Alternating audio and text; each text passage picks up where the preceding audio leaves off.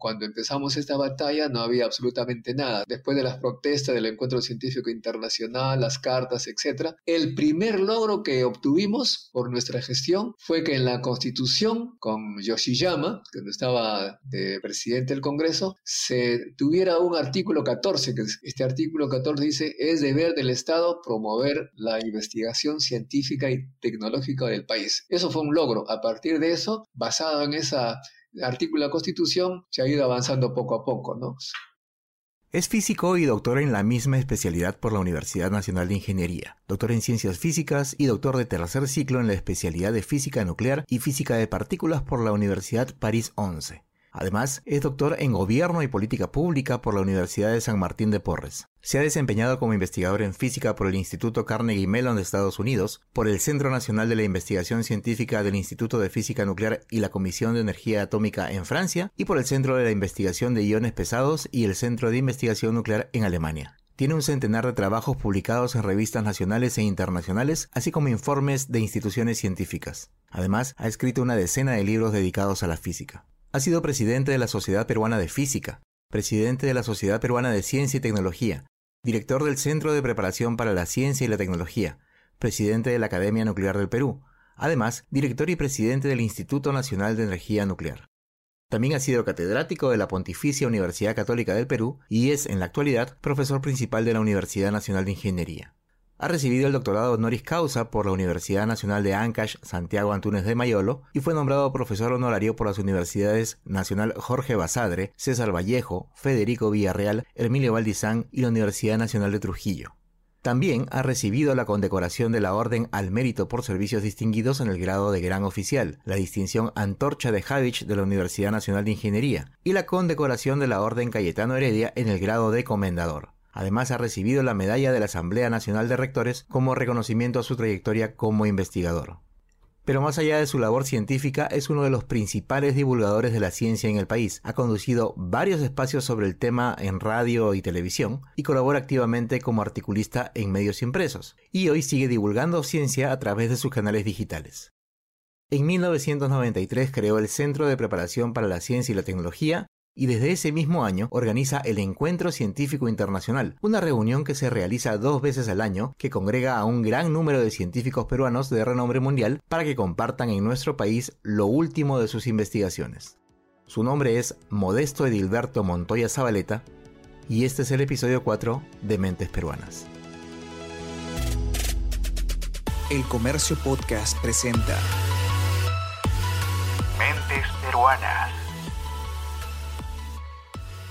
Doctor Montoya, ¿cómo evalúa el accionar de la ciencia peruana en esta pandemia? Fundamental, o sea, la ciencia es la única que nos puede sacar del problema, tanto para las pruebas eh, de las famosas pruebas de saber quién está contaminado y para el tratamiento, todo eso tiene que ver con la ciencia. Claro, el Perú es un país que científicamente está muy atrasado y estamos dependiendo de lo que venga del exterior. Oxford, China, qué sé yo. O sea, se nota claramente que la famosa independencia que cumple ya pues 200 años fue una independencia política, pero la científica, tecnológica, todavía no se, nos empieza a dar problemas. Y en eso creo que ha sido demostrado la necesidad que el país tenga ciencia. La pandemia ha sido el mejor aliado de eh, los eh, promotores de la ciencia. ¿Considera que esta pandemia va a servir para que cambie la relevancia que tiene la ciencia en la sociedad peruana? Bueno, en ese caso soy pesimista, ¿no? Desafortunadamente, por la historia de nuestro país, hemos sufrido tantos problemas grandes y chicos y cuando pasamos nos olvidamos, ¿no? Acuérdese de la guerra que tuvimos eh, con el país vecino del sur, volvimos a lo mismo. Acordémonos del terrorismo que fue generado por un montón de problemas, volvimos a lo mismo, en fin, hay presidentes que han hecho gobiernos terribles, los reelegimos, en fin, esto me hace pensar que desafortunadamente no vamos a aprender. Lo digo con mucha tristeza y creo más bien en otra posibilidad que está surgiendo en el mundo, que es que los jóvenes, los jóvenes talentosos, curiosos, y, y, está pasando ahora, ¿no? Se están yendo del país a lugares donde hay posibilidad de desarrollarse. De modo que no soy optimista, desafortunadamente. ¿Y qué considera usted que debería en todo caso suceder para que realmente nosotros como sociedad empecemos a, a interesarnos más por los temas de ciencia? Bueno, hace ya 40 años que vengo haciendo esa pregunta nosotros hemos tratado de promover que los políticos se interesen en la ciencia. Me acuerdo cuando era joven, hace ya mucho tiempo, del presidente del Congreso, Alba Orlandini, eh, íbamos a visitarlo, hacíamos colas gigantescas, luego no nos atendían. Y bueno, y todos los gobiernos que han venido siempre nos han dado la espalda, ¿no? Incluso el presidente Vizcarra, ¿no? Que viene de la UNI, es ingeniero, no es científico, pero me acuerdo que lo hemos invitado al encuentro científico internacional y no iba, no iba, y más bien el mismo momento se estaba reuniendo con gente de la Marina, almorzando ahí en el Club de la Marina, de modo tampoco el presidente Vizcarra mostró interés. O sea, ¿cómo hacer para que esto cambie? Finalmente tuvimos eh, una decisión totalmente rara, media loca, es convocar a un partido de la ciencia, ¿no? Pero es un partido para los jóvenes científicos y para aquellos que estén convencidos que la ciencia nos va a sacar de la pobreza y va a evitar problemas. De modo que ya no confiamos en los políticos, más bien convocamos a la sociedad que trate de comprender el valor de la ciencia. El presidente Vizcarra, a pesar que está señalando y todo el mundo está de acuerdo que los gobiernos anteriores son responsables de lo que estamos viviendo, él tampoco hizo al inicio de su gobierno nada que podía iniciar un cambio total en el mediano y largo plazo. De modo que la ciudadanía, los convencidos, tenemos que hacer una especie de evangelización científica. Desde el punto de vista de la ciencia peruana, ¿qué cosa cree usted que se ha hecho y qué cosa se puede, se pudo hacer, se puede hacer? Bueno, nosotros hemos propuesto ya hace 40 años la carrera del investigador. ¿Qué es una carrera? Bueno, como tienen los militares, tienen los diplomáticos, los jueces, ¿no? Aquel que hace investigación tiene una ley, una remuneración que le sirve para la jubilación. Acuérdese que un militar, por ejemplo, termina de su vida laboral y tiene una jubilación de 6 mil, 7 mil, 10 mil solo que le permite vivir. A un profesor de la universidad, un investigador, como le ocurrió a mi amigo Julio Curoigua, terminó su trabajo y le daban 1.400 soles al medio. Vi su cheque, íbamos a cobrar juntos a la uni. De modo que si no hay esa carrera del investigador, ningún joven va a decidirse por esa carrera, salvo porque sea un fanático de la ciencia como, como lo hay, por supuesto que no le importa lo que viene, le gusta la ciencia, ¿no? Que tendría que restablecerse una carrera para los científicos. Lo que se ha hecho poco a poco eh, ha ido avanzando, a decir verdad, no es que no hayamos avanzado nada, ¿no? Por supuesto, ahora, por ejemplo, en las universidades estatales que ganábamos eh, mil soles, pasamos a tres mil y luego en la época de Toledo se pasó a seis mil, ahora estamos en siete mil quinientos, pero no se quiere ir de la universidad porque si se jubila pasa a la miseria, ¿no? A mil cuatrocientos, mil doscientos. O sea que ningún joven, sabiendo el futuro de los científicos, se atrevería a ingresar. Por eso es que si queremos científicos de verdad, tiene que haber una ley del investigador. Esta ley que permita una jubilación, un ingreso apropiado. En este momento que estamos en permanente contacto con los científicos del mundo, los únicos que quieren regresar, no es que quieran regresar, sino que más o menos están obligados, es lo que no encuentran trabajo afuera, que ya terminaron su doctorado, hacen un postdoctorado, y si no encuentran trabajo, tienen que regresar, y los que ya tienen una tarea de nombramiento ya, ni hablar, eh, se quedan. Esa es nuestra encuesta que hemos hecho. De modo que si queremos cambiar, el gobierno tiene que hacer una ley del investigador con sueldos competitivos y con jubilación razonable. Una de las cosas de las que se habla bastante es que el poco presupuesto que se destina a, la ciencia, se han hecho un montón de reportes, que sabemos que estamos en la cola con respecto al porcentaje del PBI que, que se destina a, la ciencia en el Perú. Pero ¿usted considera que solamente es un tema de, inversión o qué otro tipo de transformación hace falta para que realmente la ciencia empiece a funcionar de manera efectiva en el país? Seguramente usted está de acuerdo conmigo porque se ha escuchado muchísimas veces en todos los foros.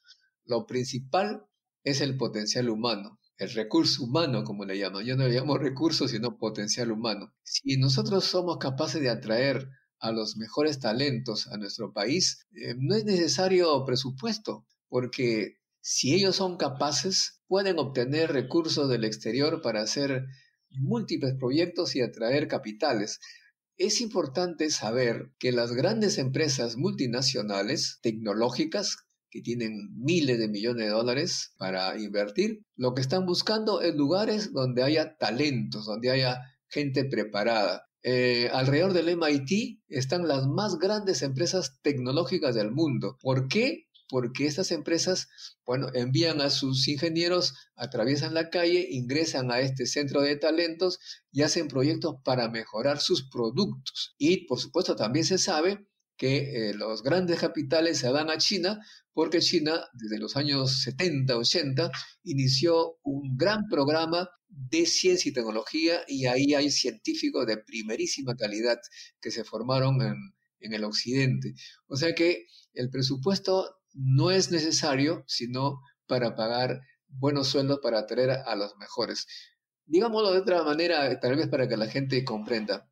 Si ustedes traen al Perú a esos grandes futbolistas, Messi, Cristiano, no lo conozco a todos, pero vienen acá y forman un equipo, nos convertimos en el centro y van a venir eh, muchos jugadores, muchos equipos a jugar acá con nosotros.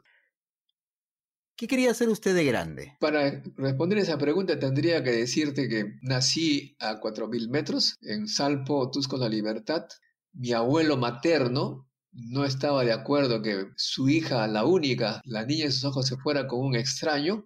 Y claro, pero como ella estaba enamorada, se fue pues con este extraño, pero les puso como condición para aceptar que cuando yo tuviera ocho años, que me envíen con él, porque él quería enseñarle de la manera como enseñó su abuelo. Entonces, entre ocho y once años estuve en este pueblo. Y mi abuelo se encargó de enseñarme las maravillas de la ciencia, las estrellas, por supuesto, la naturaleza. Cada domingo acompañaba a las tareas de agricultura, a sembrar papas, a sembrar trigo, a pastar las ovejas, las cabras. O sea que yo veía todos los procesos de la vida, prácticamente desde el nacimiento hasta la muerte de los animales. Y por supuesto también la minería, cómo es que los mineros morían de tuberculosis y también de silicosis. Es decir, vi cómo es que la gente que se dedicaba a la minería moría y los eh, campesinos agricultores tenían mejor vida, aunque menos plata. De modo que él también me enseñó a ver las estrellas de una manera muy extraordinaria. Nos sentábamos en un balcón que él tenía muy especial para ver eh, la caída de las famosas estrellas fugaces. Él me entusiasmó por la, por la ciencia. Mi abuelo decía que era filósofo que vivía de la agricultura, decía.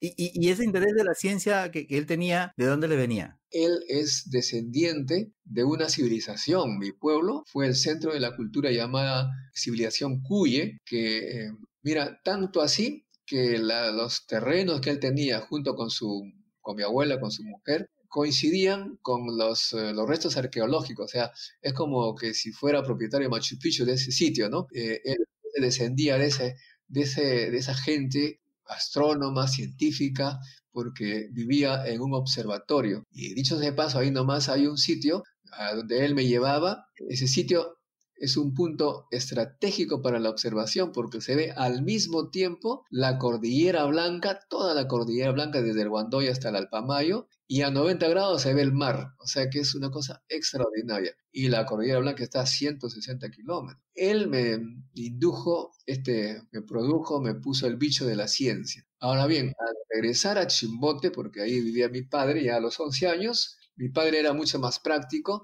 él era ebanista, hacía guitarras y trabajaba en Cider, Perú, que se llamaba Sogesa. Y por supuesto, él tan práctico fue que me puso sin consultarme en un instituto tecnológico, en el Politécnico Nacional del Santa. Y yo estuve muy descontento porque me parecía que no era de mi gusto esta actividad, pero luego descubrí que era extraordinaria porque uno hacía experimentos de electricidad, generadores, transformadores, y me pusieron de práctica en del Perú con un ingeniero eléctrico que me mandó a hacer un transformador Y cada pregunta que yo le hacía sobre las características, las propiedades del transformador que yo estaba haciendo, él me decía, esa es cuestión de físico. Toda pregunta que yo hacía, cuestión de físicos. No debí ser tan mal estudiante porque me enviaron becado luego al José Pardo, al Politécnico José Pardo de la Avenida Grau. Igual los profesores que me enseñaban estaban totalmente aburridos conmigo porque yo les hacía preguntas y siempre me decían es cuestión de físico. Entonces dije, quiero hacer física, entonces pues hice lo que único que, que hago preguntas y me enteré que en la Universidad de Ingeniería había sido creada tres años atrás la Facultad de Ciencias Físicas y Matemáticas, o sea que parecía una facultad hecha para mí. ¿Qué tal estudiante era usted? En el instituto eh, era, tenía las mejores notas en todo, menos en institución premilitar y en educación física. Y a veces me ponían mala nota por ser demasiado travieso. A veces me encontraban haciendo cosas totalmente fuera de lo debido en el taller y me ponían mala nota, pues de modo que, o sea que era por un lado bueno en matemáticas, física, pésimo en historia, etcétera. Y en la uni era también bueno, me parece, porque me dieron beca, me daban todo lo que yo pedía. Al terminar el primer año, el profesor de física nuclear, doctor Víctor Latorre, me dijo, Modesto, ¿qué vas a hacer en las vacaciones? Bueno, le digo, me voy a Chimbote. ¿Y qué harás en Chimbote? A jugar pelota en la arena. Mira, te propongo darte una beca para que te quedes aquí y sigas un curso del tercer año con gente ya profesional. Me quedé y a partir de ese momento prácticamente estudié subvencionado con becas por el Estado, luego me propusieron hacer la maestría becado por la Fundación Ford, luego me llevaron a Francia, también becado, allá me subían las becas, o que por la manera como yo veía que me trataban, aparentemente no era malo. Ya que usted ha tenido la oportunidad de criarse en parte con, su abuelo, como mencionaba después con, con su papá, ¿Cuál es el mejor consejo que, que, ha recibido de alguno de ellos y que hasta ahora tiene siempre presente? Bueno, el abuelo, sobre todo, era que uno debe hacer lo que le gusta, lo que le place, pero sobre todo teniendo en cuenta algunos criterios. Por ejemplo, me decía, cuando llegaba diciembre de cada año, me hacía vivir con él, compartir con él un estrés, una tremenda preocupación. Y eso hasta ahora me acuerdo, como si estuviera sufriendo en ese momento. No, venía la lluvia. Y entonces él decía, hijo, si no viene lluvia, tendremos poco que comer el próximo año. Es un problema esto de depender de la naturaleza. Mira cómo vive el profesor. Lleva o no lleva, él sigue ganando su sueldo. De modo que entre depender solo de la naturaleza y depender de tu cerebro, mejor es depender de tu cerebro. Por eso es que promovemos acá en Perú, creé, yo fundé un centro de preparación para ciencia y tecnología para formar niños que les guste la ciencia para que no se destruya esa vocación, porque es muy fácil destruir la vocación de los niños, sobre todo en las escuelas y en los colegios memorísticos. E, en su vida personal, ¿cuál ha sido el momento que más lo ha marcado? Bueno, en realidad el que más me acuerdo, ¿no? Fue cuando estaba en Francia haciendo mi doctorado Hice un cálculo para predecir lo que iban a obtener como resultado un grupo de científicos en el más grande reactor del mundo que estaba en Grenoble, en Francia. Un cálculo que fue sorprendente. Cuando obtuve ese resultado hice una curva, así como esas curvas económicas, salía un pico gigantesco para determinada masa de la fisión. Yo me pregunté si mi programa, mi cálculo estaba mal, porque eso me parecía aberrante. Me pasé más tiempo buscando el error que haciendo el cálculo y el programa, ¿no? Pero luego me di cuenta que no tenía error el programa y que eso era real, esa predicción era real. Cuando presenté estos cálculos a este grupo que tenía como ocho científicos de primer nivel, obviamente ellos se rieron de mí, pues, ¿no? Pues este está loco, ¿no? me está presentando cosas extravagantes. Yo era, en ese sentido, no soy tan modesto, confiado, dije, no, esta gente no entiende. Me fui a dormir eh, porque ya estaba en el laboratorio donde se iba a hacer el experimento y a la madrugada me llaman diciendo, Modesto, hemos obtenido lo que tú has predicho, por favor, explícanos cuál es la razón. Yo les expliqué, supongo que no lo hice bien porque luego me vine a París y ellos, sin consultarme, sin consultarme, presentaron este trabajo en el gran simposio, el último simposio de fisión nuclear que organizó el Organismo Internacional de Energía Atómica. Presentaron ese trabajo y me pusieron como coautor. Entonces, ese, ese hecho de ser coautor me permitió ir a este congreso presencialmente, ¿no? El speaker, el jefe del equipo, hizo la exposición, muy bien, Cuando terminó, Sherman, el presidente de sesión, un físico de mucho prestigio, muy conocido, Peter Ambruster, le hizo una pregunta sobre justamente ese pico que yo había obtenido, ¿no? Y este señor se quedó mudo unos cinco segundos y, atinó a decir, eh, el que mejor puede responder esta pregunta es Modesto Montoya. Y yo recién estaba empezando mi carrera de investigador en ese país, era un desconocido total, ¿no? Eso me acuerdo porque me hizo notar que los científicos peruanos podemos ser capaces de competir con cualquier otro de cualquier parte del mundo. ¿Cuál, cuál es su hobby le, gustan los deportes, de repente le gusta la lectura, ir al cine, cuando se podía ir al cine, por supuesto. Bueno, soy un apasionado del cine, estoy este, desde que era niño en Chimbote me acuerdo que me metía a las películas, aunque sean de mayores. Y hay películas que me han marcado bastante, ¿no? Y que me han dejado experiencia, ¿no? Por ejemplo, My Fair Lady. Y hay otras, por supuesto, otras películas que marcaron mi vida. Bueno, también la música. De vez en cuando, cuando estoy trabajando de fondo, pues pongo la música de mi época, la época de los 70 que me dan bastante felicidad en la uni. Y también alguna sinfonía de Nuevo Mundo, por ejemplo, que me gusta bastante escuchar porque da un fondo bastante profundo. ¿Cuál considera usted que ha sido su mayor reto profesional? Bueno, el eh, mayor reto creo yo fue la creación de una carrera útil para el Perú, mirando al futuro, en momentos en que a nadie se le ocurría o parecía una cosa descabellada. ¿A qué me refiero? Cuando eh, regresé del extranjero, estaba en varios países, me di cuenta que el Perú estaba en un gran problema porque el cáncer estaba avanzando y visité eh, los lugares donde se trataba el cáncer, me acuerdo del Instituto de Neoplásicas que estaba frente al Hospital Loaiza, era un pequeño cuartito con una bomba de cobalto, pero realmente primitiva, hacían cálculos a la mano, mientras que venía de países en que el tratamiento del cáncer estaba siendo estudiado por mis colegas, los físicos nucleares, con, la radiación, las computadoras y aceleradores ya en potencia, etcétera, etcétera. Entonces yo me dije, debo hacer todo lo posible para que en nuestro país se formen expertos en física médica, o sea, físicos que sepan tratar el cáncer con alta tecnología. Bueno, hubo mucha oposición en la uni para crear la maestría, la gente no comprendía. Aproveché que algunos de los opositores fueron enviados de viaje y, se aprobó esa, esa maestría en colaboración con el Instituto Peruano de Energía Nuclear y neoplásicas y se inició además con apoyo del Organismo Internacional de Energía Atómica, que fue la primera maestría que este organismo apoyó. En América Latina somos los primeros en esta maestría. Eh, pero fue un gran reto porque tuve que un poquito usar algo que yo no sabía, la gestión, el convencimiento, las entrevistas con los poderes, la gente que decide, etc. Pero el reto que no he podido todavía levantar con éxito es lo que te señalé en algún momento, ¿no? Lograr la carrera del investigador. En algún momento también pensé, propuse el Ministerio de Ciencia y Tecnología, otro gran reto. Al principio nadie estaba de acuerdo con eso, ahora sí hay muchos que lo están, pero claro, el modelo que tenemos eh, aparentemente no se presta para, dicen, para un ministerio, hay Ministerio de la Mujer, de la Inclusión, de esto y lo otro, pero no de la ciencia y tecnología. Pero ahora, como hemos vivido esta pandemia, ojalá que se den cuenta que esto es necesario. ¿Cuál ha sido el pasaje de su vida profesional que le ha resultado más complicado o más difícil? ¿O el que le haya generado alguna frustración, de repente, no sé, algún proyecto o alguna investigación inconclusa? Fui designado presidente del Instituto Peruano de Energía Nuclear. Y bueno, dije, esta es la oportunidad para aplicar todas nuestras ideas.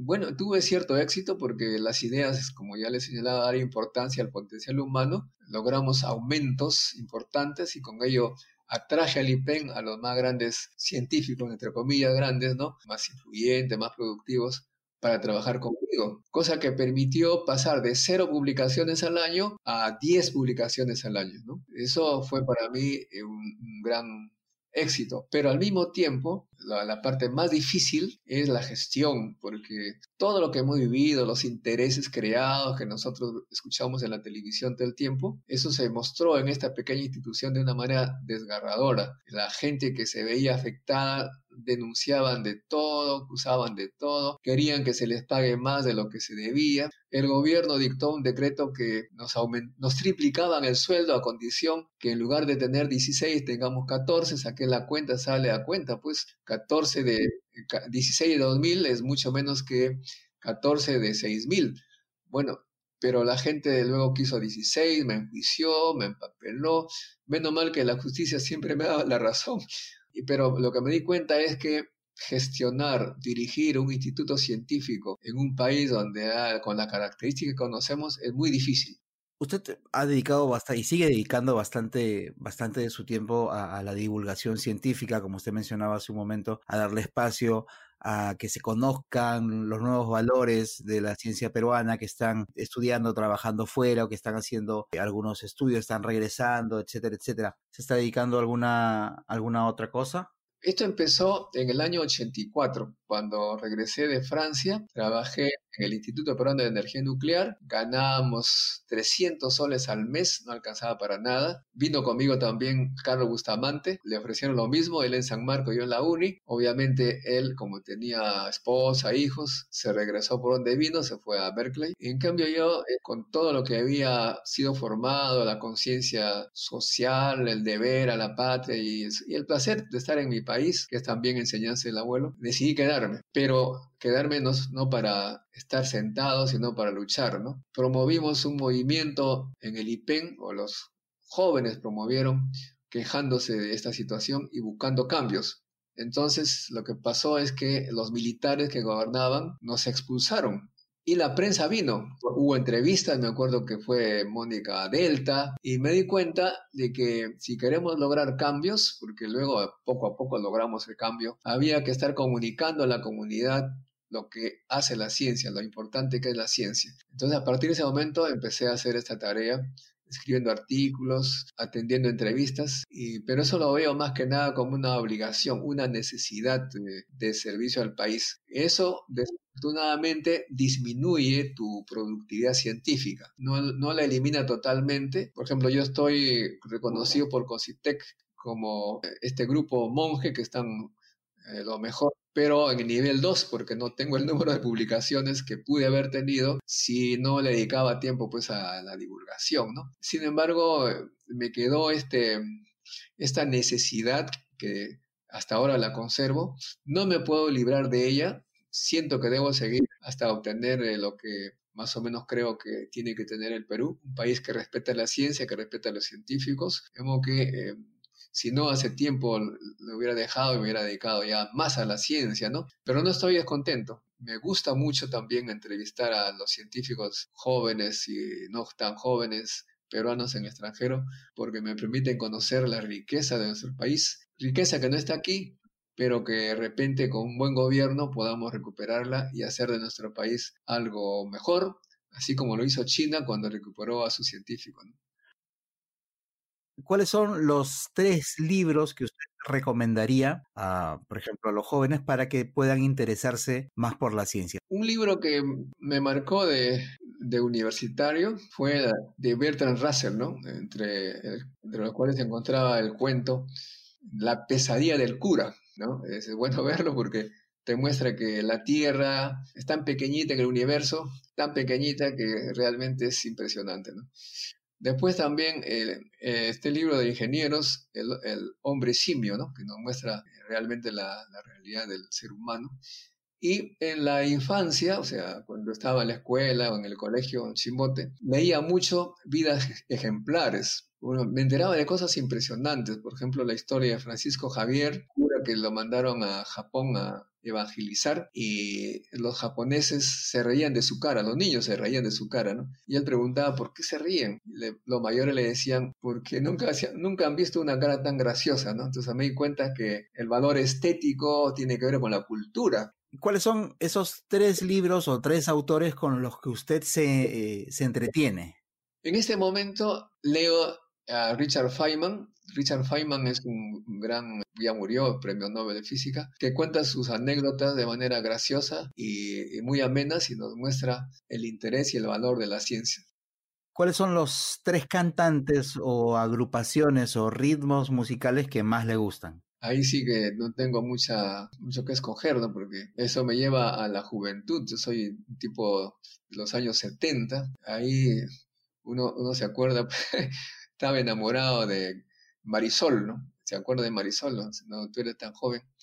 Marisol y también, por supuesto, de Parito Ortega, esa época, ¿no? Esos, sus cantantes, pero actualmente ya las canciones no son tan románticas y las veo todas gritonas que no, no me siento a gusto con los nuevos ritmos. Curiosamente, últimamente estoy eh, viendo más bien este, canciones de, del hijo de un amigo mío. Tengo un amigo que estudió en Columbia y es profesor de la Universidad de Nueva York y curiosamente su hijo le salió hip hop y es una estrella, de modo que para ver cómo es que se convirtió en ello, lo escucho, ¿no? Es una anécdota interesante porque él dice que cuando era niño, en Nueva York, estaba estudiando, sus, llegó a su casa y le pregunta a su mamá, mamá, ¿por qué en la escuela me dicen que los que hablan español son tontos? O sea que vivió en un mundo agresivo y ahora se ha vuelto un contestatario y tiene música contestataria tremenda. Usted, usted se llama Technique Immortal, Immortal Technique. ¿Cuáles son las tres películas que más le gusten? Ya nos, mencionó una, nos adelantó una. ¿Cuáles son las otras dos que más le, le gustan o, lo han marcado? Bueno, el nombre de la rosa, el nombre de la rosa, ¿te acuerdas? Que eh, muestra claramente pues cómo en la época del oscurantismo impedían a la gente conocer la verdad, los libros eh, nuevos y querían que el cerebro solo sea de fe, de creencia en una fe que todo el mundo conoce, ¿no? E, esa película me marcó. Y, a la otra ya dije, ¿no? My Fair Lady. Y otra, Spartacus, esa, esa película que de vez en cuando la, la vuelvo a ver, ¿no? Que es el valor de la gente que quiere levantarse contra un imperio. Y una cuarta que siempre me, siempre me hace pensar en la gente de mal vivir que es capaz de todo, cara cortada, que nos muestra de qué es capaz alguien que es, es diagnosticado como sociópata.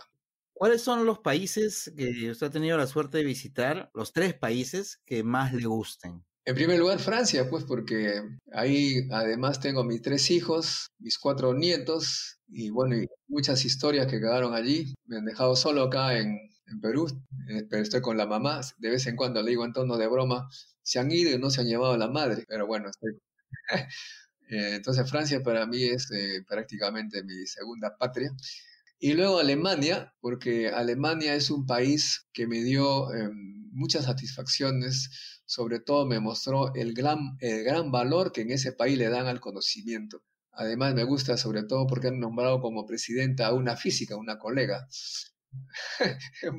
y, el otro país, que no es país, digamos, sino de una ciudad, Berkeley, ¿no? Berkeley es eh, una especie de paraíso intelectual. Cuando estuve ahí haciendo experimentos enviados por la Universidad Carnegie Mellon, me quedé sorprendido cómo había librerías muy grandes que, donde uno podía leer toda la noche ahí sin ningún problema y uno paseaba por una callecita y veía espectáculos culturales increíblemente impresionantes. ¿Cuáles son las tres ciudades del Perú que más recuerde o que, que más eh, le gusten? Para mí, la ciudad, aparte de Chimbote y Trujillo, en primer lugar, Huánuco, ¿no? Huánuco, este, porque tiene un clima agradable eh, después de pasar por la tremenda cordillera. Entonces regresé el año 71 a esa ciudad para reconocerla y cuando llegué me encontré con alguien que me dijo, pero ¿has atravesado toda la cordillera y te vas a quedar acá?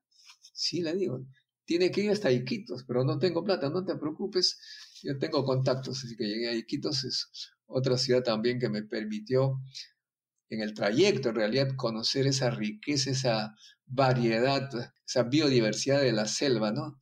Eh, hasta llegar desde Pucallpa a Iquito es una cosa impresionante. El que no hace ese viaje no conoce el Perú. Esas serían las dos ciudades más importantes. Y la otra, como siempre, he viajado de mi pueblo Chimbote, es Trujillo, que es una ciudad agradable, de eterna primavera, tranquila, no tan grande, aunque ahora sí se está haciendo casi, eh, casi como Lima, pero son las tres que más me gustan. ¿Qué fue lo último que hizo por primera vez? Eh, no es por primera vez, porque cuando era niño, mi madre y mi padre trabajaban y yo hacía, lavaba las cosas, este, la comida, cocinaba incluso, ¿no?